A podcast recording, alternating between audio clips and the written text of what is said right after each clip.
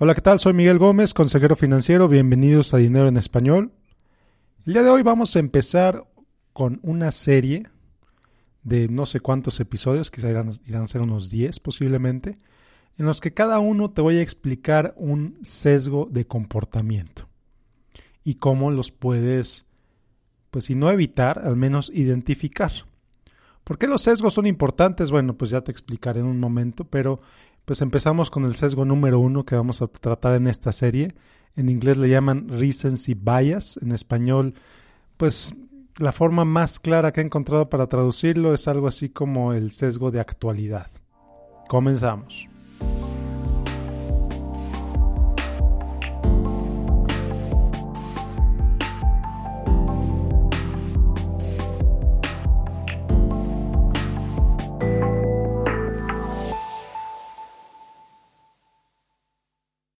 Bueno, pues antes de empezar, simplemente invitarte a que me dejes tu correo, ya sea en finanzasfantásticas.com o en miguel-mediogomez.net.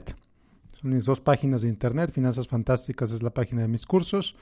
miguel-mediogomez.net es la página de mi blog. En cualquiera de los dos, déjame tu correo y ahí vas a recibir cada semana pues un correo con lo más reciente de tanto del blog como del podcast, como pues cosas interesantes que, voy anunciando con con el tiempo. Ahora sí, comenzamos con el episodio del día de hoy, Reasons y Bias.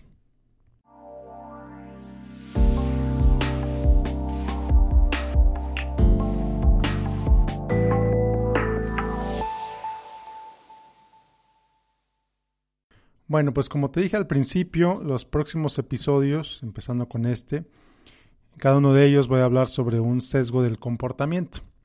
Bueno, ¿por qué es importante hablar de estos? Bueno, pues porque pues mientras mejor nos conocemos, mientras mejor conocemos las tendencias en las que solemos operar, pues mejor podemos operar, mejor podemos vivir con mayor conciencia sobre la manera en que pues los juegos mentales pues ahora sí que, que juegan con nosotros, como nuestra propia mente hace pues ciertos atajos, hace ciertas maneras para, pues según esto, para facilitarnos la vida, pero en realidad pues son los patrones mentales que hemos ido acumulando a lo largo de los años, que todos los tenemos, todos tenemos, todos operamos bajo estos diferentes sesgos de comportamiento. y los sesgos de comportamiento son mucho del área de psicología, pero también han, sido descritos muy fuertemente dentro del área de la dentro del área de lo que se conoce como behavioral economics o economía del comportamiento o comportamiento me gusta más llamarlo behavioral economics realmente no, no tengo una traducción directa al español.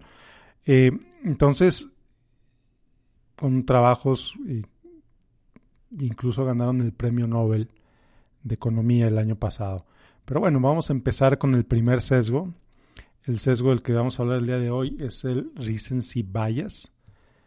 El recency bias, como te dije hace un momento, traducido la manera más clara, como lo traduce Google, es el sesgo de actualidad. ¿Y qué es el recency bias? Bueno, pues te lo cuento muy fácilmente. Entonces, yo vivo en El Paso, Texas, una ciudad absolutamente desértica, una ciudad en la que rara vez llueve, cuando llueve suele llover muy fuerte, pero por ejemplo esta semana, hace un par de días, cayó una granizada tremenda, una cantidad de granizo no muy grande, la verdad es que no granizó, no hubo mucho granizo, pero sí hubo granizos muy grandes. Granizos que dañaron pues automóviles, incluso en mi propia oficina muchos de mis compañeros del trabajo sus automóviles fueron dañados por el granizo. Entonces, ¿Qué es el recency bias y qué tiene que ver con el granizo? Bueno, pues resulta que muchos de los afectados por el granizo, no solamente en mi oficina, sino en la ciudad en general, muchos de los afectados por el granizo están pensando, bueno, ¿cómo le podemos hacer para que no nos vuelva a caer este granizo? Para que no nos vuelvan a dañar el granizo. Hubo quien dice, bueno, voy a poner un techo afuera de mi casa, voy a poner un techo Voy a estar cargando con un protector especial para mi automóvil todo el tiempo.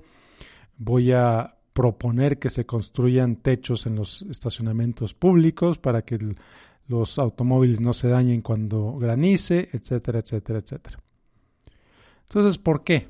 ¿De qué manera te afecta este sesgo? Bueno, pues como te acaba de pasar esa caída del granizo, como acabas de experimentar con esa caída de granizo y posiblemente hasta tu propio automóvil fue dañado por ese granizo, como acabas de pasar por esa experiencia, pues estás pensando que es muy posible que te, vaya, que te va a volver a pasar muy pronto. Como acabas de pasar por eso, estás convencido de que los próximos días va a volver a caer granizo y tienes que hacer algo para evitarlo. Entonces, es una forma muy clara en la que este recency bias te puede afectar. La posibilidad de que vuelva a granizar en el paso en los próximos días, pues es prácticamente nula. Pero aún así, hay mucha gente que tiene mucho miedo que vuelva a granizar. Hay gente que incluso pues anda en Ubers porque tiene miedo de que su carro le vuelva a caer al granizo. Ya no es un extremo. O por ejemplo, cuando ves en las noticias que la bolsa está cayendo y te preocupa que va a seguir cayendo, porque como cayó hoy es muy posible que vaya a caer mañana, inmediatamente haces cambios en tus inversiones por esa situación por la que acabas de pasar en este momento. O otro ejemplo clarísimo, cuando ves un accidente de tránsito en la carretera, en la calle, donde vayas, ves un accidente de tránsito, inmediatamente empiezas a manejar mejor, empiezas a manejar con más cuidado. ¿Por qué? Bueno, pues como ya chocó ese, no voy a chocar yo ahora. Hay quienes incluso se ponen el cinturón, si usualmente no usan el cinturón, pasan al lado de un accidente de tránsito, inmediatamente se ponen el cinturón de seguridad. La probabilidad de que choquen es exactamente la misma. La posibilidad de que algo les pase es exactamente la misma, pero por ese hecho que vieron ese accidente, ahora están pensando que un accidente está próximo a sucederles. vamos a suponer que de pronto te das cuenta que tu pareja está embarazada y empiezas a ver bebés por todas partes. Empiezas a ver bebés, a ver mujeres embarazadas por todas partes. No es que haya más mujeres embarazadas que antes, simplemente es que ahora las notas más, porque cerca de ti hay una persona embarazada. Entonces es muy interesante la manera en que la memoria, el cerebro, los sentidos juegan con nosotros de esta manera. Es muy interesante cómo juegan con nosotros los sentidos, la memoria, el cerebro, como le quieras llamar. Cuando ve algo, inmediatamente reacciona y lo relaciona como no va a pasar a mí también. ¿Y qué voy a hacer yo? La bolsa viene cayendo, estoy perdiendo dinero o la bolsa está subiendo, estoy subiendo, estoy ganando dinero. Voy a seguir ganando porque la bolsa ha estado subiendo. O voy a seguir perdiendo porque la bolsa bajó ayer. No, la realidad es que son eventos que no tienen ninguna correlación uno con el otro. No ves más bebés en la calle, simplemente ahora les pones más atención. O no sé si te ha pasado, a mí me pasó cuando compré un automóvil que normalmente no veía mucho por las calles, compré ese automóvil y de pronto lo empecé a ver por todas partes. Recuerdo que un día hasta le dije a mi esposa, oye, parece que estos carros ya los cambian con, con corcholatas, los veo por todas partes. Y no, la realidad es que muy posiblemente sea el mismo número de automóviles que había antes. Pero como ahora yo tengo uno que antes no tenía, pues ahora lo veo en todas partes. Ahora pongo más atención porque es un carro como el que yo tengo. Así de sencillo. Entonces, ¿qué puedes hacer para evitar que te afecte este sesgo de comportamiento, este sesgo de actualidad, este recency bias? Bueno, pues, en primer lugar, identificarlo.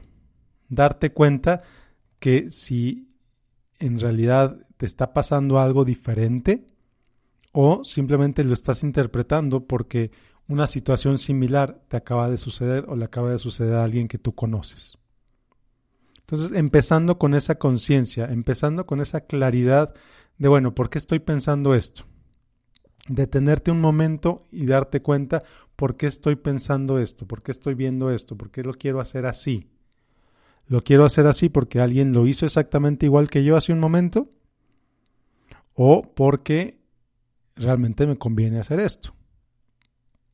Me conviene comprar este producto de inversión porque verdaderamente me conviene o estoy pensando en comprarlo porque lo compró mi vecina y mi amiga, etc.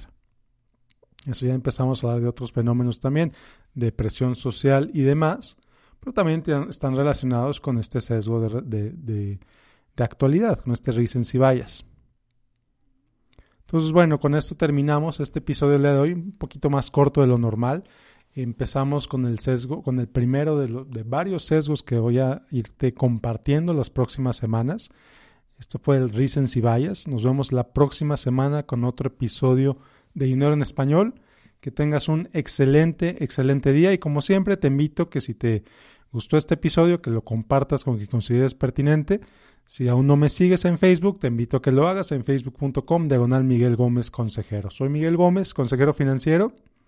Nos vemos la próxima semana. Que tengas un excelente día. Hasta la próxima.